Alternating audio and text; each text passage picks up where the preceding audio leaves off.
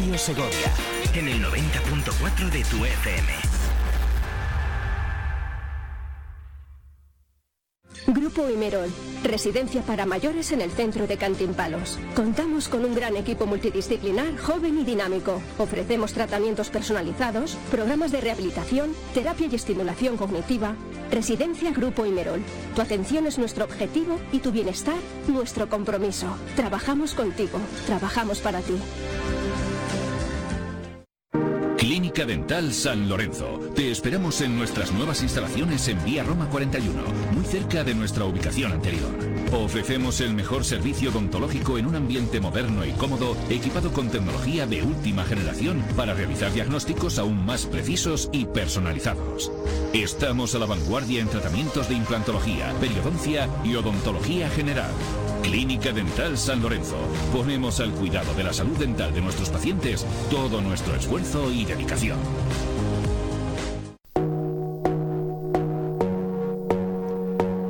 ¿Te gustaría sumergirte en la nostálgica belleza de la Segovia de mediados del siglo XX?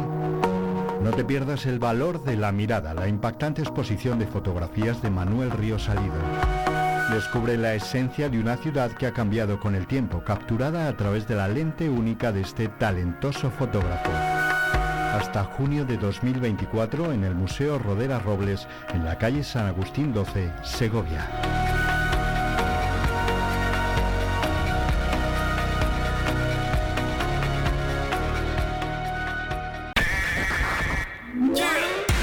Vive Segovia en el 90.4 FM. En el 90.4 FM. Vive Radio.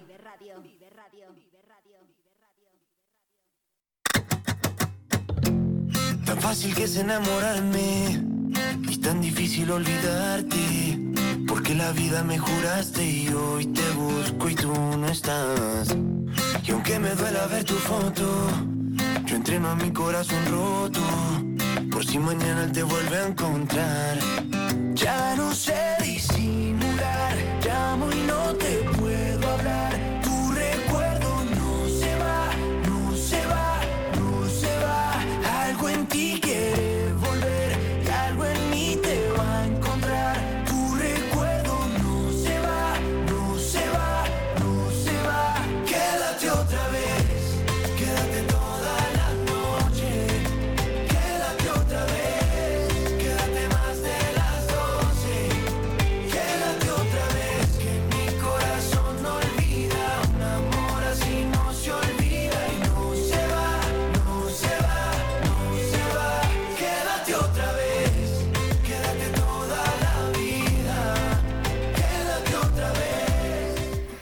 Pues eso es lo que queremos que hagan ustedes, que se queden con nosotros todos los días de 8 de la mañana a 12. Bueno, ya saben que pueden tener todo el día puesta la radio, Vive Radio, porque la propuesta es maravillosa y magnífica.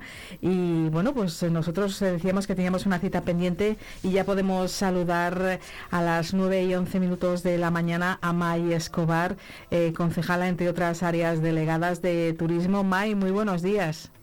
Muy buenos días. Muchísimas gracias por estar con, nosotros. Una semana la que hemos dejado atrás, eh, May, en la que mucho trabajo eh, y muy pendientes de ese edificio que es eh, la Real Casa de Moneda. Sí, efectivamente ha sido una semana complicada, el agua pues nos ha dado la sorpresa, ¿no? Y bueno, pues hemos tenido que estar muy pendientes de nuestra querida Casa de la Moneda. Afortunadamente, buenos días, eh, May, soy Alberto Guerrero. Afortunadamente no ha habido graves consecuencias. La preocupación, como decía, importante porque es uno de los centros de atractivo para los turistas, uno de esos centros que más visitas recibe precisamente. Sí, efectivamente la Casa de la Moneda pues es uno de nuestros mejores y mayores atractivos y siempre nos tiene en vilo ¿no? este, estas crecidas del río. Eh, afortunadamente en esta ocasión pues eh, sí que hemos sido previsores, eh, hemos contado con la inestimable ayuda de los bomberos como siempre y hemos conseguido que el agua entre mínimamente en, las dependencias de, la Casa de la Moneda. Un día entró en la, zona expositiva donde ya es, es fácil ¿no? Que entre y que otras veces ya, ya ha entrado muy levemente y otro día un poquito, eh, tampoco demasiado en la zona del restaurante, con lo cual, bueno, pues hemos conseguido eh, superar esta situación de crecidas de, de, del eresma y no ha habido no ha habido mayor problema más que aquel que, que hemos tenido que tener cerrados estos días em, estos días eh, hasta el próximo miércoles, pero bueno, lunes y martes no se suele abrir. Ahora mismo estamos con tareas de, de limpieza, este fin de semana no ha estado abierto, pero a partir del miércoles ya estará eh, abierto completamente todas las dependencias y toda la zona visitable de la Casa de la Moneda. Por tanto, la primera noticia que podemos trasladar a nuestros oyentes es que el próximo miércoles se vuelve a reabrir, ya estará totalmente operativa la Real Casa de Moneda. Eh, Mike, ¿qué protocolos son los que actualmente están, están vigentes? Esas bombas de achique que siempre están ahí. Eh, todo es un poquito más fácil que hace unos años, todo es más rápido, la reacción, la respuesta.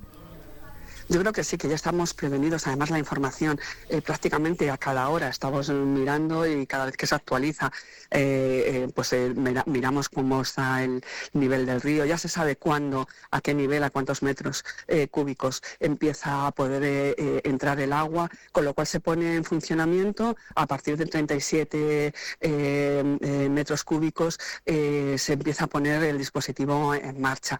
Y como decía, pues contamos con, con la colaboración y la ayuda de, los, eh, de los bomberos que nos ayudan en esta, en esta labor y se pone en marcha todo este dispositivo. Además, bueno, pues alguna obra eh, que se, se mm, puso en marcha para intentar hacer que el edificio con determinadas zonas de acristanamiento eh, pues tenga un mayor nivel antes de que entre, de que entre, pues por ejemplo, por las por las ventanas. Con lo cual, bueno, pues ahora mismo tenemos esa posibilidad de controlar aún más, aún más. Eso no quiere decir que ante una gran crecida por encima de los 40 eh, metros cúbicos eh, que llegue el agua, pues, eh, pues entonces ahí empezamos a poder tener otras dificultades y esperemos que no nos encontremos en ningún momento en esa, en esa situación. Eh, eh, esto es lo que ahora mismo eh, estamos, es, sobre todo prestando muchísima atención a esas crecidas de, del río y bueno, eh, pues pidiendo ¿no? a la Confederación Hidrográfica del Duero pues que tome esas medidas y que ayude a que estas situaciones eh, pues no se produzcan o que eh, intervenga eh, de una manera mucho más efe- efectiva en el río para que estas situaciones no se, no se produzcan. Finalmente, May, lo que se demanda desde todas las instituciones, lo hacían ustedes desde el ayuntamiento, pidiendo explicaciones a la Confederación, es una mayor coordinación, entiendo, que no se tomen decisiones sin avisar a quien puede sufrir las consecuencias. Efectivamente, es algo muy importante tener, eh, tener esos avisos en tiempo real de lo que van, lo que están eh, realizando, si están abriendo el embalse, si hay alguna incidencia, si se prevé eh, que haya, que si se prevé que haya mayor eh, mayor abundancia de agua eh, a su paso por nuestra ciudad y estar totalmente coordinados y avisados, ¿no? En todo momento de la situación que se nos va a plantear o que se nos plantea. ¿Ha habido esos eh, contactos? ¿Les es fácil como administración pública acceder a la Confederación Hidrográfica del Duero? Porque los medios de comunicación no tenemos una relación demasiado eh, fluida con la Confederación. ¿Hay próximamente prevista alguna reunión? ¿Se va a agendar? Eh, después de este episodio hay mucho que, que analizar. En este momento no le puedo contestar a esa pregunta, sé que se están haciendo, eh, se están haciendo aproximaciones, pero hasta el momento que yo sepa, que yo sepa, eh, no hay ninguna reunión eh, en este momento eh, que se haya agendado en relación a la Confederación. En vista de lo ocurrido y quería yo que nos apuntara si considera suficiente eh, eh, los dispositivos que han estado trabajando precisamente estos días, la semana pasada, en estos días tan intensos eh, con las crecidas que han estado trabajando allí en la Casa de la Moneda, o se plantean de alguna manera reforzarlos para próximos episodios, esperemos que no sean graves, pero próximos episodios similares. Sí, vamos a ver, eh, no es que sea un poder, el agua no, no hace posible el que sea, dependa o no de tener más o menos dispositivos, sino que el agua es el nivel que tenga el que va, a decidir ¿no? Eh, si va a, perjudicar o no al, al monumento. Entonces, en este momento, en este momento eh, no se trata de tener más efectivos o más bombas o más dispositivos, sino que el agua eh, no, no, no se puede parar con mayores dispositivos. No sé si me estoy explicando bien. Sí, sí, entiendo. Que es, eh, un tema, es un tema, el agua llega y por mucho que muchas medidas que se pongan, va, si supera un nivel, mm, va a entrar, va a entrar en, en la casa de la moneda. No creo que esté tanto ahí como en tener otro tipo de previsiones o eh, cuando eh, el agua se ve que, va a, aparecer porque se están abriendo, se están abriendo las, las compuertas del embalse, pues podamos estar de alguna manera avisados y, poder eh, efectuar esas, ese vaciado de una manera mm, menos agresiva, menos, eh, menos caudalosa y, más en, una dimensión que pueda el río, el río pueda, pueda encauzarlo y no haya estos problemas de, inundaciones. ¿no? Es un poco más ese, ese, tipo de coordinación el que se, el que se pide, el que, eh, el que no no, sea tan, tan agresiva la, salida del, agua. El Ayuntamiento de Segovia también ayuda, colabora, no sé qué relación, si existe un convenio, eh, un protocolo con el establecimiento hostelero que tiene también en la Casa de la Moneda sus instalaciones, en el Ingenio Chico me refiero. Sí, sí, sí. En el ingenio chico casi no ha habido, no ha, entrado el agua, ha sido muy poco eh, y ha sido solamente un día, con lo cual, pues bueno, no ha, tenido, no ha tenido daños en este, en este momento. Por supuesto que hay un convenio, más que un convenio es un contrato, ¿no? Con eh, la empresa y, en este momento eh, no, no ha habido ninguna incidencia grave en relación al establecimiento. Hablábamos de la Casa de la Moneda como uno de los centros eh, atractivos para que los turistas nos visiten. Desde luego, junto a la Casa Museo Antonio Machado ha sido de los puntos más visitados. Cerramos un año 2023 con buenas cifras, desde luego, concejala, para el turismo salvo este susto que hemos tenido con el monumento de la Casa de la Moneda, eh, que no estaba previsto, evidentemente, como decía, no se puede evitar cuando hay una afluencia de agua, de caudal de, esta, de, este, de este porte. Eh, eh, decía que salvo este susto, ¿cómo afrontamos el 2024? Porque las cifras, incluso en la Navidad, ha habido récord de afluencia turística. ¿Seguiremos en esta sintonía? muy contentos con, la afluencia de, visitantes. Eh, Segovia se, eh, se, posiciona como uno de los eh, destinos más importantes en nuestro país y creo que eso es algo muy, muy importante. Tenemos retos, sí, sí, tenemos bastantes, bastantes retos por delante y sobre todo es afianzar esa llegada de turistas, sobre todo entre semana y en, en aquellas épocas donde tenemos menos turistas y sobre todo las eh, el entre semana y la subida en pernoctaciones eh, para nosotros es muy, muy importante. Eh, ese es el trabajo que tenemos por delante. es un trabajo importante. también consideramos que hay que mostrar más datos de una manera mucho más fiable de lo que hasta ahora se está mm, teniendo en cuenta. pensamos que mm, la tecnología nos puede ayudar a, tener unos datos mucho más eh, rigurosos ¿no? en relación al número de visitantes, en relación a, a cómo impacta económicamente en nuestra ciudad, no solamente en el sector del turismo, restauración u hoteles, sino también eh, a nivel comercial, cómo impacta este turismo. Y en eso estamos trabajando eh, para poder tener eh, una relación de datos que nos ayuden a ser, a, ser mucho más previsores y a tener mucha una proyección de cómo va, va a ir el turismo ahora y está yendo en el futuro también. ¿Y cómo lo quieren llevar a cabo? ¿En qué están pensando para mejorar eh, esa forma de aportar eh, datos? ¿Por dónde pasan sus, sus ideas, las de su departamento? Pues en primer lugar, en tener colaboración. La colaboración público-privada es muy importante y colaborar con eh, determinadas organizaciones y entidades y empresas que tienen esos datos. Eh, y cuando tengamos esos datos, pues hacer una visualización de cómo se está trabajando, interrelacionar esos datos con los datos que ya, que ya tenemos.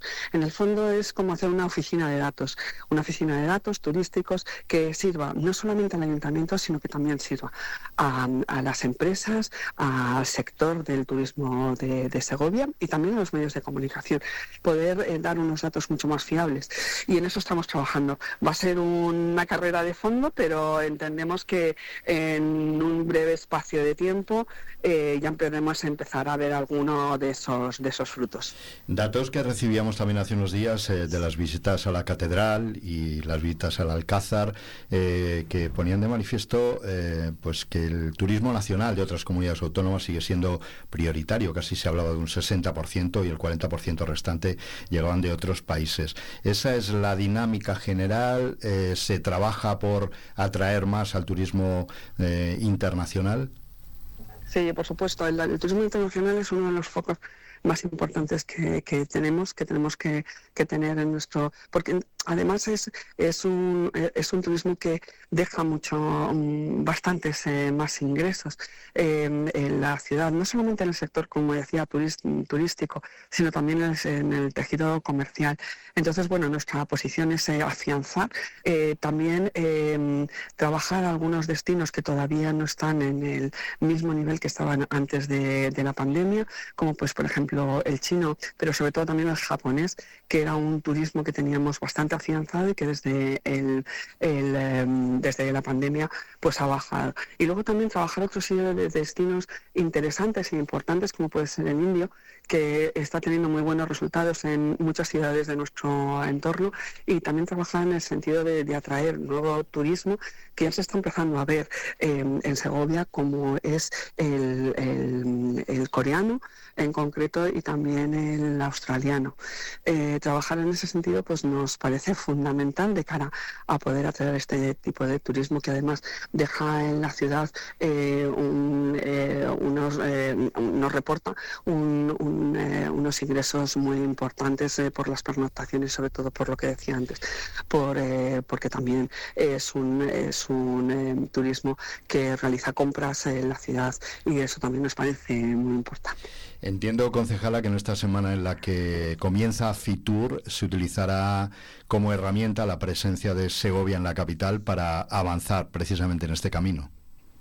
Sí, efectivamente, tenemos ahora Fitur, eh, muchísimas reuniones, mucho trabajo por delante. Eh, intentar pues eh, trabajar con estas organizaciones que nos apoyan y ayudan para poder posicionarnos de una manera mucho más importante de cara al exterior. Eso es uno de los trabajos que tenemos que realizar desde la concejalía, desde la alcaldía también y posicionarnos a nivel internacional como un destino importante para cualquier eh, persona que visite nuestro país. Eh, es importante también la coordinación, estamos hablando desde la capital, estamos hablando de turismo Segovia, pero la coordinación quería decirle con eh, Prodestur, para que haya un turismo casi y viceversa, iba a decir yo, que vaya a la provincia pero después venga a la capital o que llegue a la capital como atractivo y después circule por la provincia, por esos encantos que también tiene nuestra provincia. Totalmente, la verdad es que la, provincia es algo fundamental a la hora también de apoyarnos ¿no? como ciudad y al contrario la provincia para, apoyarnos en, eh, en, nuestra capital. Yo creo que es importante eh, este trabajo conjunto que estamos empezando a iniciar y a coordinar y que el primer, el primer paso va a estar mm, muy decidido a, los temas eh, que tenemos en conjunto y que pueden retroalimentarse. En principio estamos hablando de trabajar conjuntamente como la Field Office, como el trabajo que está centralizando la Field Office en Segovia, capital, eh, también extendiendo ese trabajo y teniendo un, un catálogo conjuntamente con la Diputación y con aquellos espacios y con aquellos platos que puede haber también en nuestra provincia, eh, dado que lo que es el turismo de el turismo de, cine y el turismo de series eh, está muy en boga y además pues Segovia tiene un montón de localizaciones extraordinarias para el sector de la producción audiovisual. Y ahí es donde creo que vamos a trabajar, estamos en ello en poder hacer un catálogo em, conjunto de provincia y ciudad para poder presentar a las productoras.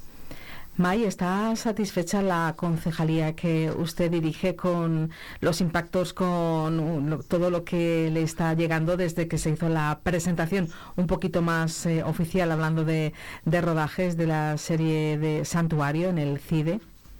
Estamos muy, muy satisfechos de que haya sido elegido el CIDE como protagonista, porque es el protagonista de, esta serie. Eh, la verdad es que ha habido un, trabajo y una coordinación con la productora extraordinaria. Eh, ya están llevándose, porque han terminado el pasado miércoles el rodaje, y ya están desmontando todos sus platos que, instalaron en el CIDE. Creo que es muy importante, eh, ya no solo por, la cantidad de, inversión que ha dejado en la producción de la serie en Segovia, sino también eh, por eh, la visibilidad que se va a dar al edificio. Estamos pendientes de que se pueda estrenar y que sea un éxito absoluto. Eso también hará que, este nuevo edificio pues también sea un sitio de peregrinación, entre comillas, de aquellos eh, interesados no por el turismo cinematográfico, que hay mucho en nuestro país y que mm, estamos muy interesados también en que nos, en que nos visiten eh, por este motivo. Además es un edificio moderno, es algo que se contrapone ¿no? a todo lo que es edificio, los edificios y toda nuestra riqueza eh, patrimonial eh, y nos parece bueno pues también es algo diferente ¿no? que puede promocionar también nuestra ciudad. Concejala, volviendo a Fitur, si se encontrara con alguien, que es muy complicado, ¿eh? en mi mente no cabe esa posibilidad, que no conociese Segovia, eh, vamos a pensar en ese turismo indio, coreano, australiano, si se encuentra con alguien de las oficinas de turismo de cualquiera de las ciudades de, de estos países y le tiene que decir por qué hay que visitar Segovia, ¿qué le diría? Pues porque es una ciudad absolutamente patrimonial, patrimonio de la humanidad, donde se van a encontrar diferentes estilos arquitectónicos desde toda, de, toda la historia y además donde se van, van a poder disfrutar de una gastronomía excelente, eh, donde tenemos una noche maravillosa, donde además los atrevidos pueden disfrutar de una experiencia como es la de volar en globo por, las, por la mañana y donde tenemos un una forma de vida y una cultura excepcional, muy cerca de Madrid además, con lo cual pues eh, es un destino eh, totalmente eh, interesante para cualquier persona que cualquier persona que, quiera visitar y conocer realmente lo que es la cultura española. Pues con esa tarjeta de visita esperamos que haya éxito en Fitur. Seguro tendremos oportunidad de hablar con usted a lo largo de la semana, incluso allí en directo en Fitur, para ver cómo se desarrolla ese trabajo, esa expansión de nuestra ciudad y también de nuestra provincia en colaboración con Prodestur. Le deseamos lo mejor para esta feria, para la presencia de Segovia en, en esta feria tan importante. Muchísimas gracias por habernos acompañado en los micrófonos de Vive Segovia.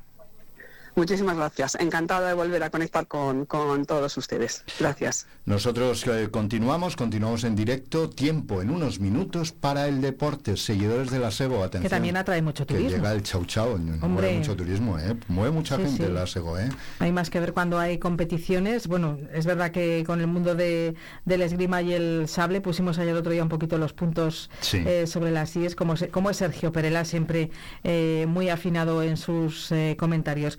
Pues nada, yo les pongo a los Rodríguez y le decimos a Sergio que vaya pasando. Vive Radio Segovia. Somos pueblo. Somos capital. Somos provincia.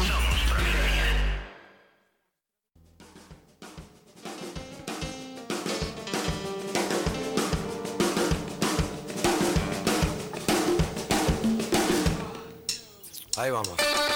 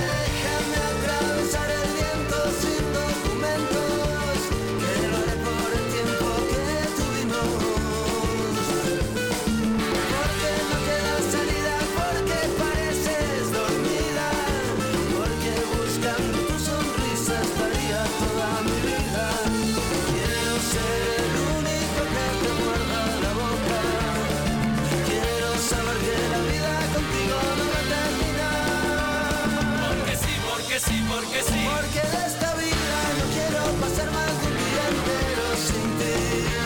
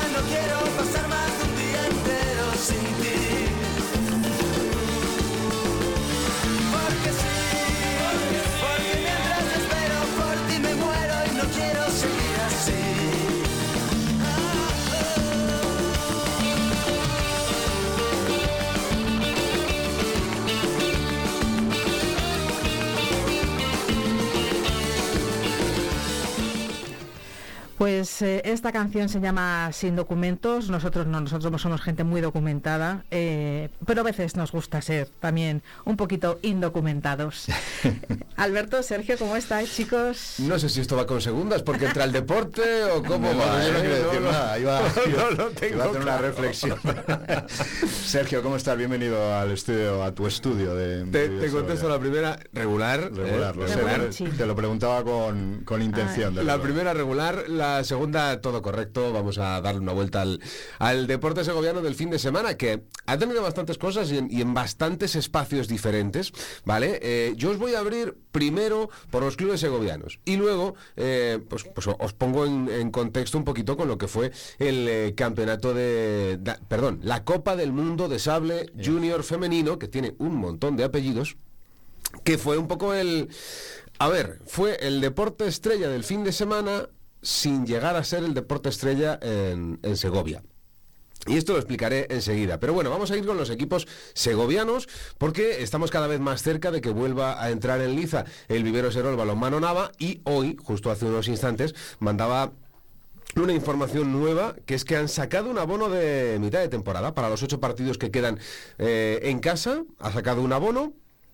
Dice en el cartel, seguimos haciendo historia contigo, hacer historia es quedarse en eh, la competición, desde luego mantenerse en esta competición, entonces es un abono de adulto a 90 euros a partir de los 18 años, el joven 65 euros entre los 7 y los 17 y el peque eh, de 0 a 6 años, 10 euritos. ¿eh? Esto es eh, un poco lo que ha sacado Balonmano Nava para vivir la segunda vuelta. Una segunda vuelta que hemos insistido varias veces, pero es tremendamente importante. Esta semana volveremos a ver competir a Balonmano Nava. Bueno, no lo volveremos a ver porque es en Cuenca y es un amistoso. Seguramente no haya ni, ni streaming, estas cosas que ahora son Bueno. tan sencillas de hacer. Pero no bueno, es mal sí. viaje, ¿eh? no es mala para un fin de semana No. ir a Cuenca, ¿verdad? Está fabuloso. Cuenca es preciosa, es muy bonita. Cuenca. Son colgantes, cuidado. Eh, sí, lo que pasa es que bueno, yo entiendo que ellos van casi casi en el día. Pero eh, es volver a tomar eh, la historia con la competición porque el 2 de febrero vuelven a, competir de verdad. Y esto es con lo que se refiere a Sobal. Vamos con Segosala en segunda división de fútbol sala femenino. Victoria enorme. Ya decíamos que no jugaban en el Pedro Delgado, que habían jugado en Valverde. Bueno, pues le metieron 7-1 al Leganés Más Deporte. Espectacular. Hay una jugadora que es eh, Laura, que ya estaba en Unami, que es veterana, que mm, sigue jugando fútbol sala, aunque ya es madre, y da igual, lleva 12 goles Sigue dando energía, ¿no? pero mucha energía. Es absolutamente admirable lo que esta chica está haciendo. Después de haber estado prácticamente toda la vida con las azules, con Unami, eh, cuando ellas han decidido dar un paso a un lado ya y, dejarlo, ella ha continuado con, con Segosala, es una de las veteranas y sin embargo es líder absoluta. Está ya con 12 goles, son 7-1 lo que le metieron al Leganés más deporte y es un golpe importante porque se sitúan terceras, llevan varios, mm, varias semanas de competición en cuarto lugar, porque arriba, los tres de arriba son muy regulares. Bueno, pues ha perdido el gaitero Rodiles y eso hace que cojan esa tercera posición con 36 puntos, los mismos que tienen las segundas, el Ourense On Time. Un poco más inalcanzables están las de Benvibre, que están con 42 puntos y aunque perdieron contra Segosala, pues es uno de los poquitos partidos que han perdido. Pero mm, se estabilizan arriba, que es la gran noticia, siguen arriba. Y volvemos a hacer otra llamada para que la gente eh, vaya calentando que el viernes hay un partido aquí, un partidazo de fútbol sala de primer nivel entre el Inter Movistar y el Betis y que las entradas siguen a la venta por 10 euritos y que las pueden comprar en la página web de Segosala, que le hacen una gran ayuda al club, que se van a divertir muchísimo viendo a dos grandes de nuestro fútbol sala compitiendo y con reclamos segovianos muy segovianos. El viernes nos decías que iban 650 entradas vendidas. El ¿no? viernes iban 650 entradas vendidas. No he hecho acopio de recibo de las que se han vendido el fin de semana. Estaremos atentos pero lo la semana a ver cómo progresa la venta, pero bueno, fácil acceso y absolutamente recomendado, desde luego. Sí, bueno, un espectáculo eh, importante en el Pedro Delgado, un viernes por la tarde. Bueno, yo creo que, a ver, el fútbol sala dejó una semilla inmensa en Segovia, una semilla inmensa que los sinsabores de la desaparición de Segovia y la posterior película de terror de de iba a decir Naturpellet, pero no es Naturpellet como marca, sino el- lo que fue el equipo de fútbol.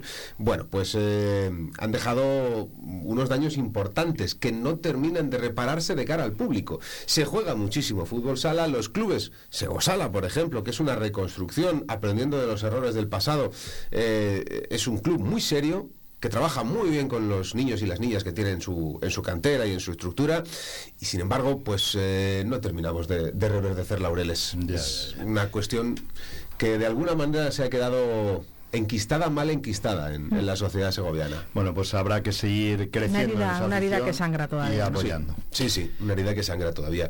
Voy a hablar de baloncesto. ¿Vale? Eh, recordad que eh, el otro día Sergio García, el entrenador de Cochinillos Segovianos por Deporte, nos decía, todos los partidos empiezan 0-0. Bueno, pues en este caso el suyo terminó 51-58 frente a las líderes, el Origen Uva.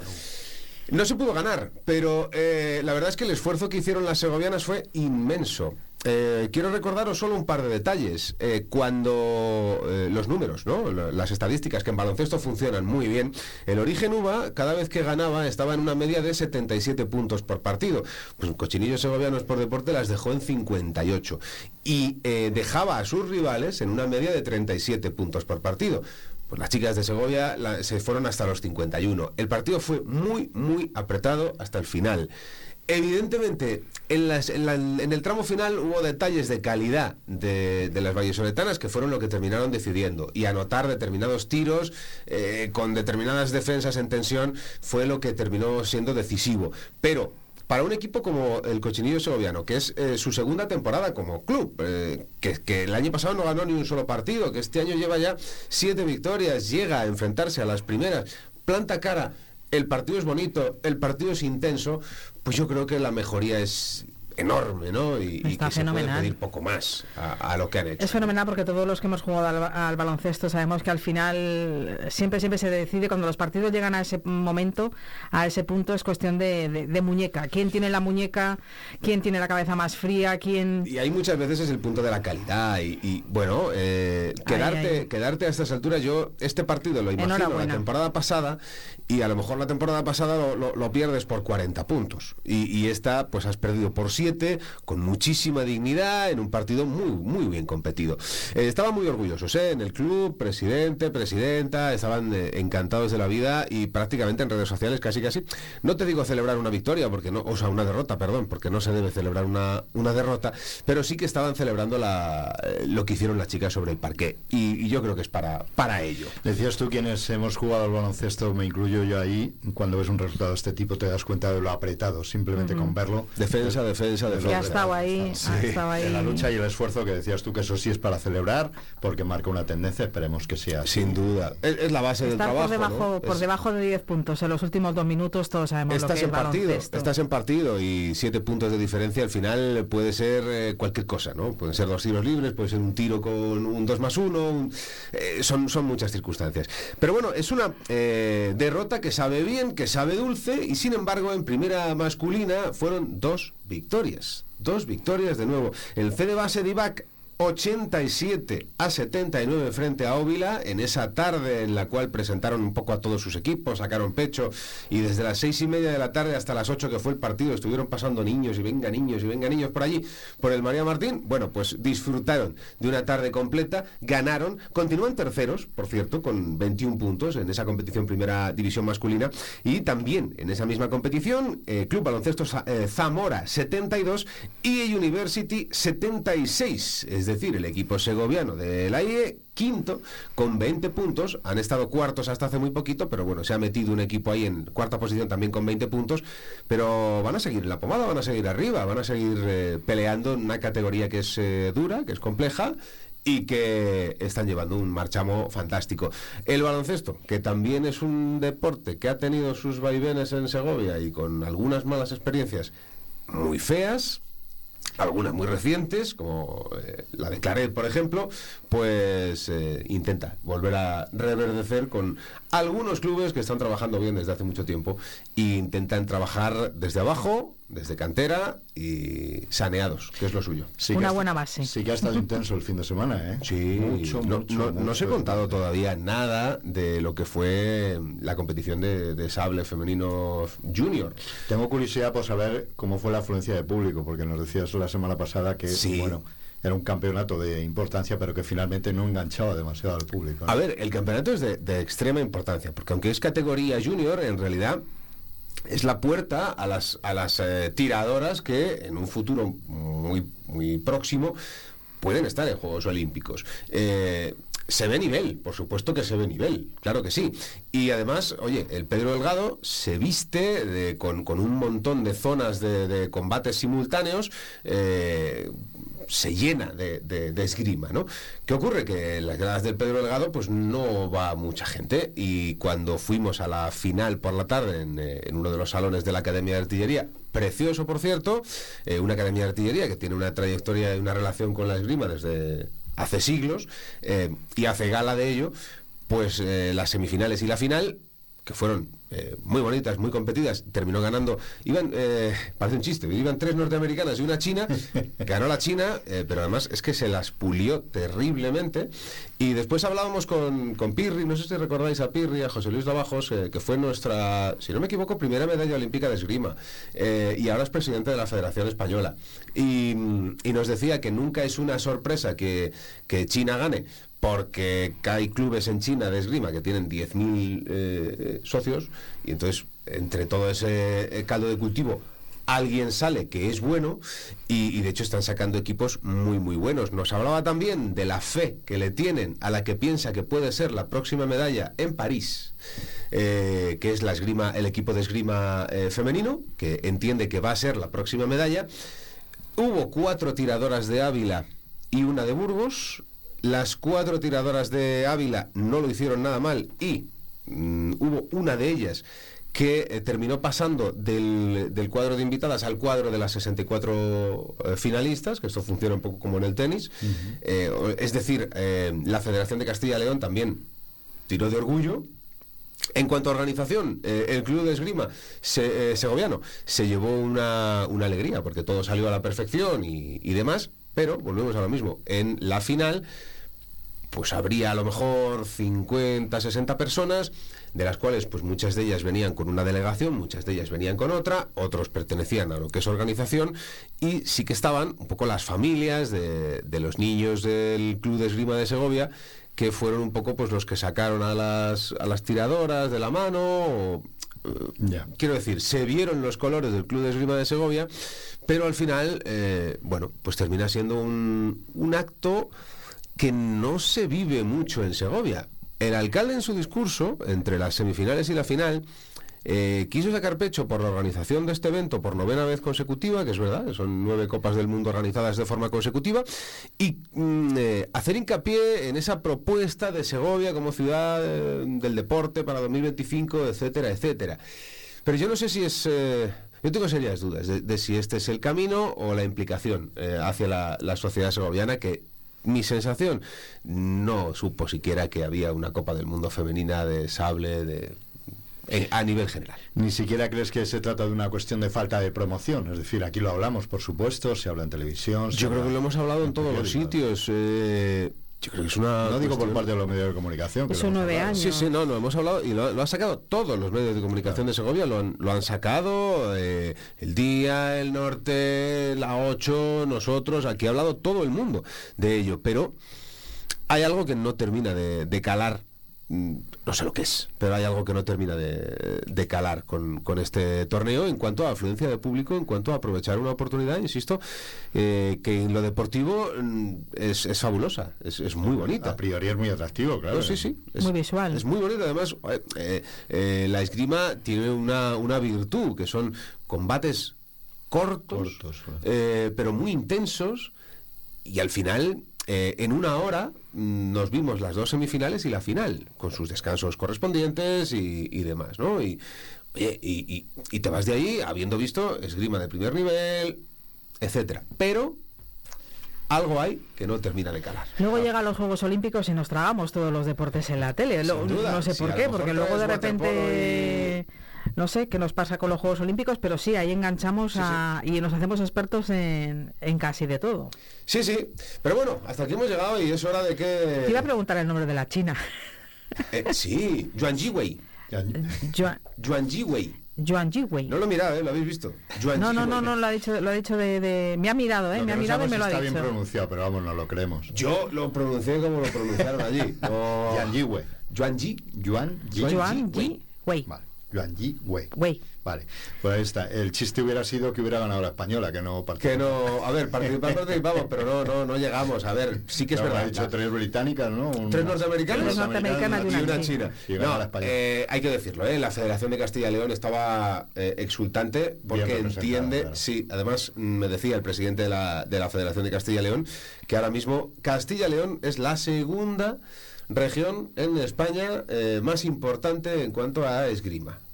Madrid es imbatible, evidentemente, los mejores clubes, los más numerosos, etcétera, están allí, pero, pero Castilla y León poco a poco va, va sacando cabeza en este sentido. Vamos a ver dónde nos lleva. Bueno, pensemos que queda un poquito de tiempo todavía. Un día Vamos tenemos la que- décima edición el año que viene, a ver qué. Va a haber, eh, A ver, está garantizado seguro. por parte de- del alcalde, o sea Pues ya que- está. A ver qué pasa en A- el décimo ade- aniversario. Adelante con ello. Y nada, es hora de hablar del empate Es hora, es hora. sin goles. Bueno, con un gol que no subió al marcador. eh, partido extrañísimo entre la SEO y el Navalcarnero. Se pero- suma un punto, ¿no? Sí, a ver, se suma un punto. Pero, Pero te quedas como... uf, eh, Segunda parte muy buena, he leído en las crónicas. Segunda parte muy buena, muy buena en todos los sentidos, de, de- de mejor nivel, de mayor intensidad. Pero al final eh, te quedas con, con que has ganado un punto, pierdes dos jugadores para la semana que viene, no tienes claro, no tienes claro si al final... Te dije que iría aprendiendo, ¿eh? Mi- Soy muy profano del fútbol, pero mm, te voy a preguntar, ¿faltó definición? Siempre, la SEGO nos falta. No, no, es, es que es verdad, es que es, es- un poco el, eh, de los problemas que, que tiene la SEGO al final, es que sí que genera oportunidades, sí que genera ocasiones. Quizá eh, claras, claras hubo cuatro, tres, cuatro, pero eh, muchos balones al área, mucho ruido y pocas nueces en determinados momentos. Pues eh, con mucho ruido, mucha diversión y muy buen humor, vamos a repasar todo eso en el Chau Chau Sí, de la. SEGO, aquí en el 90.4. Lo abrimos en cuanto tengamos la, la alineación titular. Vive el deporte con Vive Radio Segovia. En el 90.4 de tu FM. ¿No puedes soportar tus deudas? Acógete a la ley de la segunda oportunidad y empieza desde cero, eliminando todas tus deudas. Seas particular, autónomo o empresa, podemos ayudarte si cumples los requisitos de la ley. Ponte en contacto con nosotros. Nuestro estudio de viabilidad es gratuito. En Legal Socio te atendemos en Segovia, en calle José Zorrilla, número 98, local o en Plaza del Potro, número 3, primero B.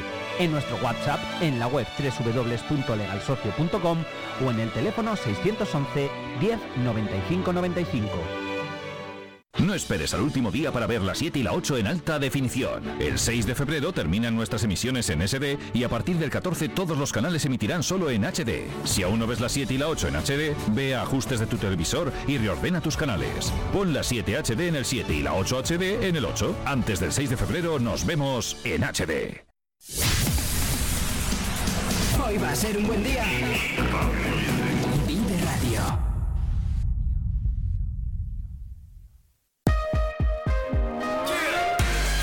Sego con Vive Radio Segovia. En el 90.4 de tu FM.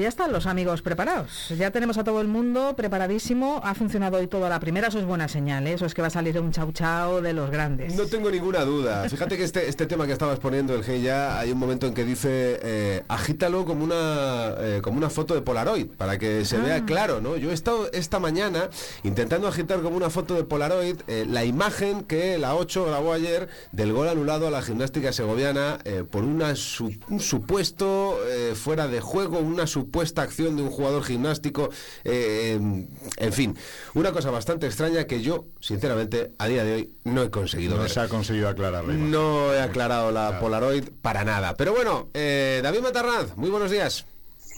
Buenos días. Eh, tenemos también por ahí a Quique Juste. Hola, Quique. A ver, Quique, ¿estás por ahí? Ay, que he hablado yo muy alto. Aquí que no lo escuchamos. He hablado yo muy alto. Hola, hola, sí, ahora. Ahora, ahora, ahora. Buenos días. Ah, buenos días, señores. Bueno, vosotros habéis aclarado la Polaroid. eh, ¿os, No. os vale el empate o no os vale el empate de ayer? No, yo lo que, lo que quiero es que me aclares, y lo dijimos ayer en retransmisión, eh, las imágenes de la 8 van a ser importantísimas para dilucidar, yo creo que es la jugada clave de todo el partido, porque le cuesta horrores a la SEGO hacer goles en las últimas jornadas, y cuando tienes uno, te lo anulan de una manera que yo todavía estoy buscando la fórmula. Hay gente que me dice que no, Eh, nadie consigue ver, los que lo vieron en directo mm, a través de la señal que ofrece el club, mm, nadie lo veía claro. Tú me dices que tampoco lo ves claro en la señal que ha grabado la 8. No, no lo veo claro, no lo veo. claro. Sergio. Está, está Hugo Díaz, aparece, pero no aparece en la trayectoria del balón y, y ni mucho menos aparece delante del portero. Es decir, mi sensación, el auxiliar que está en, eh, en una banda, eh, hace una triangulación visual que evidentemente no es la correcta en relación al ángulo del balón. A ver, que alguien me explique eso de que le impide la visión al portero. Yo, esa norma Llevo muchísimo viendo juego, pero ¿qué para? ¿Que si le tapas la visión al portero Sí. eh, eh, hay que anular el gol o cómo va esto? Sí, sí, ¿verdad, Quique? Eh, condicionas, sí. Si un jugador está fuera de juego y condiciona eh, la posible intervención del portero, eh, eh, esa jugada no es válida. Si estás, si estás en posición antirreglamentaria, entiendo, ¿no? mm, sí, claro, claro, Claro. efectivamente. Entonces, pero no porque sea delante del portero, ¿no? porque entonces las barreras de las faltas mm, impedirían la visión del portero, entiendo. No, hombre, la barrera de la falta la coloca el portero. A ver. A lo mejor dice una barbaridad, pero yo ayer la jugada del gol eh, partimos de la base mm, de que el arbitraje fue malo, nefasto, horrible, mm, fatal. O sea, fue terrible. O sea, vimos errores de bulto tremendos. Y lo contábamos ayer, por ejemplo, como un asistente que no vio un balón que salió medio metro de la línea de fuera de banda y encima se lo concedió al rival. O sea, cosas o que yo mm, no me quiero ni pensar en una jugada como la del gol de ayer de Juan de la Mata que pasó por la cabeza del asistente. Bueno, ten en cuenta que es el mismo asistente que no vio la posible, más que probable, eh, expulsión de Rubén, que, que tampoco la vio. Es decir, mm, yo creo que al final el arbitraje sí que condiciona el partido. Lo explica muy bien el, el entrenador del Navalcarnero. Condiciona el partido para los dos puntos y, y no precisamente para bien, ¿eh, Quique? Eh, exacto, porque al final eh, cuando te encuentras un arbitraje que eh, prácticamente en cada acción eh, no tienes claro cuál es el criterio y de dónde va a caer la, la balanza en, este tipo de acciones un poco más dudosas, se acaba de sacar del partido y yo creo que le pasó ayer a muchos jugadores, tanto de la gimnástica segoviana como del Navalcarnero. Sobre la jugada más polémica, que es ese gol de Juan de la Mata, eh, dos cuestiones. Eh, yo no sé si Hugo Díaz, posición antirreglamentaria, puede que esté más adelantado que la defensa, puede que no, puede que esté en línea. Mm, Yo ahí reconozco que tengo muchísimas dudas, no he visto las imágenes todavía repetidas, no lo sé. Lo que sí tengo claro, y también tiene claro el vestuario de la gimnástica segoviana, es que Hugo Díaz no condiciona en ningún momento la intervención del portero. Es decir, si Hugo Díaz no está en, ese, en esa zona, da igual que esté en posición reglamentaria o antirreglamentaria, el portero no llegaría de ninguna de las maneras al disparo de Juan de la Mata. Es más, en las filas del Navalcarnero eh, se pensaban que lo que había pitado el colegiado era mano de Juan de la Mata en el control. Tú fíjate. Ya después del partido, cuando le dijeron "No, que ha pitado fuera de juego posicional de Hugo Díaz, tampoco se lo terminaban de creer. Es un poco el ejemplo de- del despropósito de arbitraje, insistimos, hacia los dos lados, que el Navalcarnero también eh, eh, estuvo perjudicado en alguna que otra acción, que, sufrimos ayer en, el Municipal de la Albuera. De todos modos, eh, ¿cómo sabe el punto? Eh, yo siempre hago esta pregunta porque terminamos los partidos, eh, hacemos una breve reflexión de lo que hemos visto, pero es verdad que pasado el tiempo uno duerme, la noche, la almohada, concilia cosas, a veces tiene la misma perspectiva que tenía el domingo y a veces no. ¿Cuál es la vuestra? Bueno, eh, vamos a ver, a mí se me queda, se me antoja insuficiente porque yo creo que ayer es un partido que tenía que haber ganado la Segoviana, pero luego lo analizas como dices fríamente, y dices, bueno, has sumado, no has perdido, incluso ganas una posición en, en la clasificación. Y tal y con la igualdad que tiene este grupo, eh, sumar aunque sea de uno, yo creo que ya es importante. Lo que pasa es que las sensaciones que te quedan es que podías haber sacado mucho más renta. Pero volvemos al análisis que hacemos muchas veces. Al final esto es una batalla de largo recorrido. No consiste en lo de este domingo el anterior, sino la regularidad. Y volvemos a decir ese saldo que hacemos muchas veces de partidos que has sumado de más, partidos que has sumado de menos. Yo creo que ayer sumaste de menos para lo que te correspondió. Quizás podemos profundizar que a lo mejor la Segovia podía haber hecho algo más ayer, pero también es verdad que eh, las circunstancias que rodearon al partido le dieron un, un hándicap importante al club. Al equipo. Una alineación prácticamente de circunstancias, con una defensa que se tuvo que invertir en Ramsés de aquella manera. Yo creo que eso le descabaló ya toda la estructura del club. Y pongo encima de la mesa que lo destacaron casi todos los jugadores al término del partido.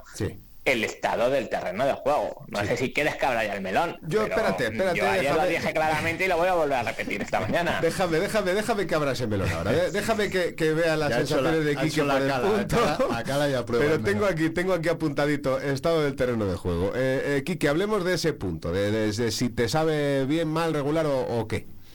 No, a mí me sabe mal. Eh, el punto es un, el empate es un mal resultado para la gimnástica segoviana. Eh, es cierto, y luego lo comentó Ramsés, que partidos similares han acabado incluso en derrota para la gimnástica segoviana, y puso los ejemplos de Unión Adarve y, Talavera, pero si la gimnástica segoviana eh, quiere a final de temporada estar en puestos de fase de ascenso a, Primera Federación, hmm. partidos en casa frente a un rival que estaba creo que a ocho puntos de la salvación, eh, los tiene que sacar adelante, como sea, eh, con polémica, sin polémica, en un tapete, en un patatal, eh, pero la gimnástica segoviana, este tipo de partidos, tiene que tiene que sumar los, los tres puntos si, si quiere, como digo, acabar la temporada en la parte alta de, la clasificación. Pero una vez se reconoce que el punto es malo, que no es un buen resultado, hay que poner sobre la mesa, como decía David, el lastre que está teniendo la gimnástica segoviana en estas semanas, tanto en forma de lesiones que te está condicionando mucho el, el equipo y también los, los, posibles cambios que salen desde el banquillo, como una de las principales armas que eh, históricamente y tradicionalmente ha tenido la gimnástica segoviana, que es el terreno de juego de la Albuera, que a día de hoy no está ni mucho menos beneficiando al equipo de, Ramsés. Vamos a abrir ese melón eh, con la circunstancia de que, y esto eh, ayer ya lo hicimos, es un acuse de recibo que tiene que que tiene que recoger, eh, si quiere, la, la Concejalía de Deportes, porque UNAMI juega mm, apenas 24 horas antes que la gimnástica segoviana en un campo como es el de la Albuera, que bien, bien no está, que con las heladas, las temperaturas, las aguas y demás sufre el doble y que al final se termina convirtiendo no en un barrizal, porque no se forma barro, pero se termina convirtiendo en un espacio en el cual el balón es un conejo que no tienes muy claros cómo va a votar ni, ni cómo va a, moverse. Entonces, eh, bueno, no ayuda para nada, para nada. Quería abrir el melón David. David, te pongo el capote.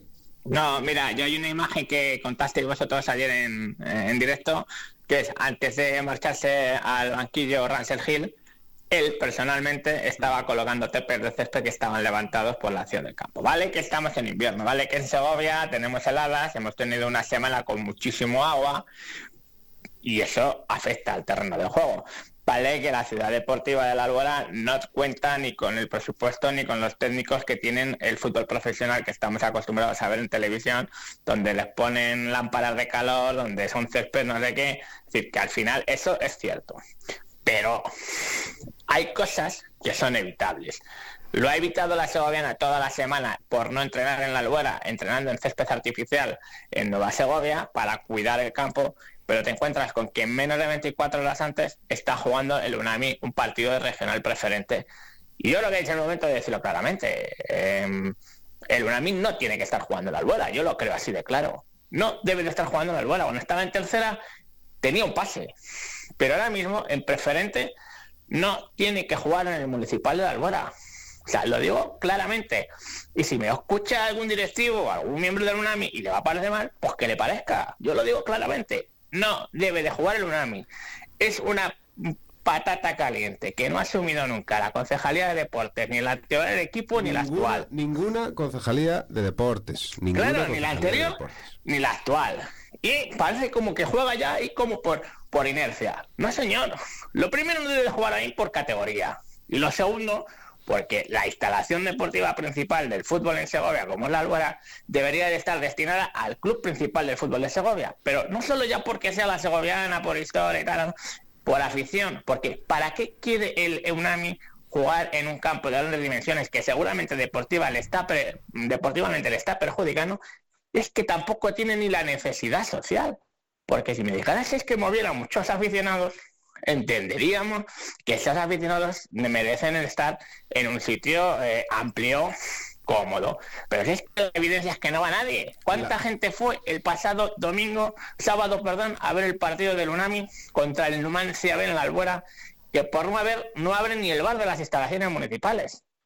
Cuestión. No abre porque entiendo que dirá no le, no le sale a cuenta abrir para atender a menos de 100 personas, que es el, el- la asistencia La de otra- público en partido de preferente. La otra cuestión, David, que es la que se esgrime constantemente desde mm, eh, todos los puntos, eh, sobre todo desde las concejalías de deportes, es que es un campo municipal y que todos los clubes tienen los mismos derechos. Eso es lo que se ha esgrimido siempre y lo que se ha eh, comentado siempre cuando esto se ha preguntado. Eh, Quique.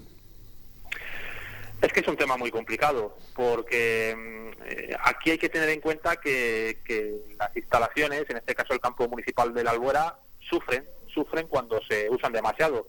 Eh, este problema no pasa tanto, por ejemplo, con otra instalación municipal como es el Pedro Delgado. Eh, allí da igual que se juegue un partido a las 4 de la tarde, que tres horas más tarde se puede disputar otro perfectamente, que, que el parque no, no se resiente.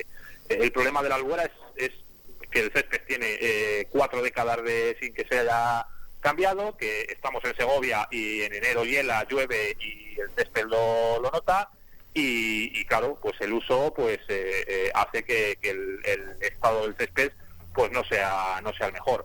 A partir de ahí, yo creo que lo que tiene que hacer claramente la Concejalía de Deportes de- del Ayuntamiento de Segovia es definir claramente cuáles son los requisitos que, en función de cada situación que, tenga el césped de la albuera o tenga la instalación del, de la albuera, definir qué equipos, en función de unos requisitos, pueden hacer uso de esa instalación. Yo lo que no estoy de acuerdo eh, con David, estoy prácticamente de acuerdo en, todo, es con que eh, tenga que ser para la gim- gimnástica segoviana porque es el club principal de la ciudad. No, la gimnástica segoviana cumplirá más requisitos que otros clubes para hacer uso de esa instalación, pero no por ello otros clubes de la ciudad, estamos poniendo ahora foco el- en el UNAMI, pero mm, recuerdo que también hubo polémica, por ejemplo, cuando el eh, juvenil división de honor de la gimnástica segoviana quiso Eso hacer es. uso de- del campo y no se le dejó en ese momento porque se eh, estableció que no cumplía con los requisitos. Eh, yo creo que la clave es eh, definir bien y, y a poder ser de manera consensuada con todos los clubes deportivos los requisitos para eh, poder utilizar esa instalación sin causar perjuicio a, a los clubes o a las entidades deportivas que vayan a utilizar la albuera. Pues mira, te voy a decir una cosa aquí que eso que estabas comentando... Lo que hay que hacer, lo que hay que hacer es que ya que juegue todo el mundo, que juegue el Quintana femenino, la Segoviana femenino, que juegue el Rack Lobos, que también tiene derecho el Rack Lobos a jugar el rugby allí, y ya juegue todo, y si quiere ya que el señor Mazarías se lleve la- las ferias, si quieres allí también. Que no, que eso va al paseo del Igual, salón. igual- igual que el a- alcalde, a por ver ejemplo, si- es tan valiente, A ver ha si- sido valiente para quitar el tema de las ferias de zonas que funcionaban y llevárselo al paseo del salón, a lo mejor también tiene que tener esa valentía para decir al UNAMI, no, mire, usted no puede jugar en la albuera, o por lo menos en esta época de año no puede jugar en la albuera. Es que ser político es tomar decisiones. Mira, perdóname David, eh, eh, bueno, hay gente que nos está escuchando ahora, eh, sí podemos decir que lo que estaba comentando Quique, eh, ya me dicen por línea interna que va a ir en la nueva normativa que la Concejalía de Deportes va a hacer este año. Así que es posible, probable y demás que mm, esta decisión se tome o se empiece a tomar este A lo año. mejor el año que viene el UNAMI está en provincial y a lo mejor ya no tenemos que tener ese problema. Bueno, también, Entiendo que si, está- si llega a la provincial el UNAMI no vamos a tener este problema. O lo mismo sí. Pero, pero David, también es verdad, eh, las cosas llevan sus, sus tiempos. Eh, esto ha pasado, efectivamente ha pasado. Eh, este año, mm, o este año no, en en este momento, esa, esa situación no se ha evitado. En temporadas anteriores no se quiso evitar. Y tú lo has dicho, la patata caliente no la quería coger nadie y no se cogió. Eh, el que pedía el campo de la Albuera jugaba en el campo de la Albuera, solo se convirtió en patata caliente de verdad cuando hubo esa dicotomía entre si juvenil de la Sego o Unami y al final terminó cayendo del lado de Unami, pero bueno, parece que hay voluntad de que eh, se coja y se retoque ese detalle de inmediato. Lo veremos, lo veremos, pero vamos, la, la- la comunicación que me llega ahora mismo, eh, vía interna, es esa, que se va a tocar de manera inminente. Así que, bueno, por lo menos eh, podemos, podemos decir que se, va, que se va a mover. Lo, está, lo estamos diciendo nosotros, porque en el club hay un silencio sordo. No, en el club no, en el club no van En el a, club en el no- club no van a a enfrentarse al ayuntamiento nunca. en ningún momento. Pero eh, supongo que el cabreo que tienen es espectacular. Porque tú estás reservando toda la semana al campo y que te pongan un partido 24 horas antes y te encuentres el domingo por la tarde como estaba ayer, la instalación. Bueno, se podía jugar, claro, de hecho se jugó, pero no estaban las con- mejores condiciones posibles. Que seguramente si el campo no se hubiera jugado 24 horas antes, hubiera presentado un mejor aspecto, seguro. Pues mira, eh, el campo no es suyo, perdona Sergio. El problema que tiene la gimnástica segoviana, el campo, eh, el municipal de la Albuera no es de la gimnástica segoviana. Igual ese es un melón que también se debe de abrir eh, dentro de no mucho tiempo.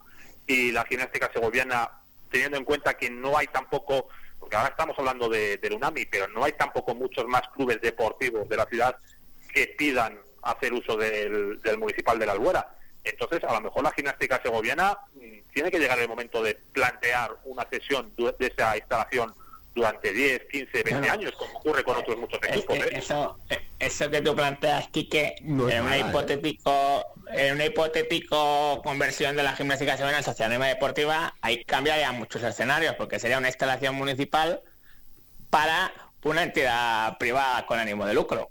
Ahora mismo es un Sí. club deportivo. Eso es O sea, que pero fíjate tú, fíjate tú, pero ese, ese tema mm, tendría su recorrido. Hay muchos clubes en primera división ¿eh? Que, que- que llegan a acuerdos para que la instalación municipal pase a ser gestionada por el club, lógicamente, a cambio de unos dineros, de unas mejoras, de unas inversiones y de una serie de concesiones. Eh, la semana pasada creo que lo ha cerrado el Cádiz.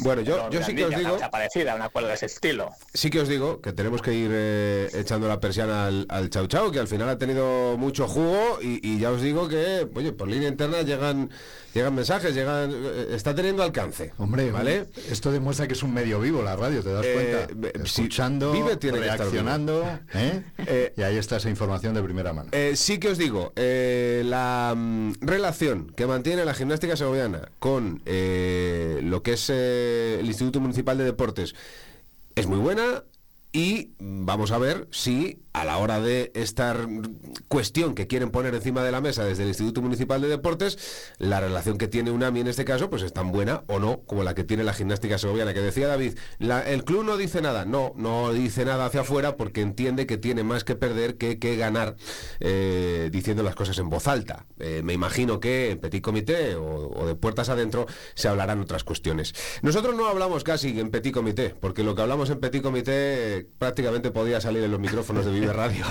David Matarrán, Quique Yuste, muchísimas gracias, señores. Un abrazo, compañeros. Un placer, hasta el domingo. Un abrazo a los dos y efectivamente el domingo a Villanueva de la Serena que nos vamos allá contra el Villanovense. Viajecito interesante, dice David que se come bien. eh, Bueno, pues porque ya de lleváis fútbol una- no le lleváis preguntes, pero de fútbol no le preguntes, pero de restaurantes lo tiene controladísimo. Yo te iba a pre- preguntar por la previsión del encuentro, pero bueno, si me hablas de Bueno, mira, eh, sí que hay una cuestión que ¿qué se espera? Ya sé que luego puede pasar cualquier cosa. Es que, es que es muy incierto. Y la segunda vuelta es más incierta todavía. Mira, el Montijo eh, llevaba seis puntos cuando empezó la segunda vuelta. Pues el Montijo ha ganado a los dos líderes eh, dos partidos consecutivos. Eh, Pues lleva seis seguidos en dos partidos de la, de la primera vuelta. Ganó al... al eh, uy, ahora se me ha ido completamente. Eh, lo diré, ganó al Numancia Al Numancia. sí. ayer. Ajá. O sea, quiero decirte, mm, el último ganó al Numancia, al que nosotros no le pudimos meter mano porque es un equipo, es un equipazo. Bueno, pues le ganó. ¿Qué quiere decir con esto? Que todos los partidos van a tener ese punto que tuvo el de ayer. Eh, eh, un detalle, un gol que va, otro que no entra, una acción, una jugada. Lo que sí te digo es que Ramsés va a tener que volver a echar cuentas porque no tiene ningún lateral derecho. Ayer por dos cuestiones absurdas. eh, Hugo Marcos recibió segunda tarjeta amarilla, es decir, expulsión, con lo cual, hasta luego Lucas. Y Silva, después de terminar el partido, sobre el pitido final, se fue a protestar qué sé yo qué cosas al árbitro. Amarilla, quinta tarjeta, partidito. Así que ningún lateral derecho para el próximo fin de semana. Bueno, lo que sí es seguro que se lo contaremos en Vives No hay duda. No hay duda que se contará con la energía que ya demuestran eh, cada vez que les escuchan. Pero que más, que, que- que la gripe esta nos deje en paz Seguro a sí, y a mí, recupérate. entremos, ¿eh? de lleno. Y lo que también seguro que comeréis bien, que eso siempre... No, no me cabe duda. Venga, pues cuidaros mucho. Un placer como siempre, un chau chau, ha estado calentito, Patri. Hombre, ha estado tremendo. ha estado calentito. Intenso. Quédense con muchas de las cosas que acaban de escuchar porque seguramente seguiremos hablando de ellas. Y tendrán recorrido, gracias, pareja. Gracias. Sego con Vive Radio Segovia. En el 90.4 de tu FM. Clínica Dental San Lorenzo. Te esperamos en nuestras nuevas instalaciones en Vía Roma 41, muy cerca de nuestra ubicación anterior. Ofrecemos el mejor servicio odontológico en un ambiente moderno y cómodo, equipado con tecnología de última generación para realizar diagnósticos aún más precisos y personalizados. Estamos a la vanguardia en tratamientos de implantología, periodoncia y odontología general. Clínica Dental San Lorenzo. Ponemos al cuidado de la salud dental de nuestros pacientes todo nuestro esfuerzo y dedicación.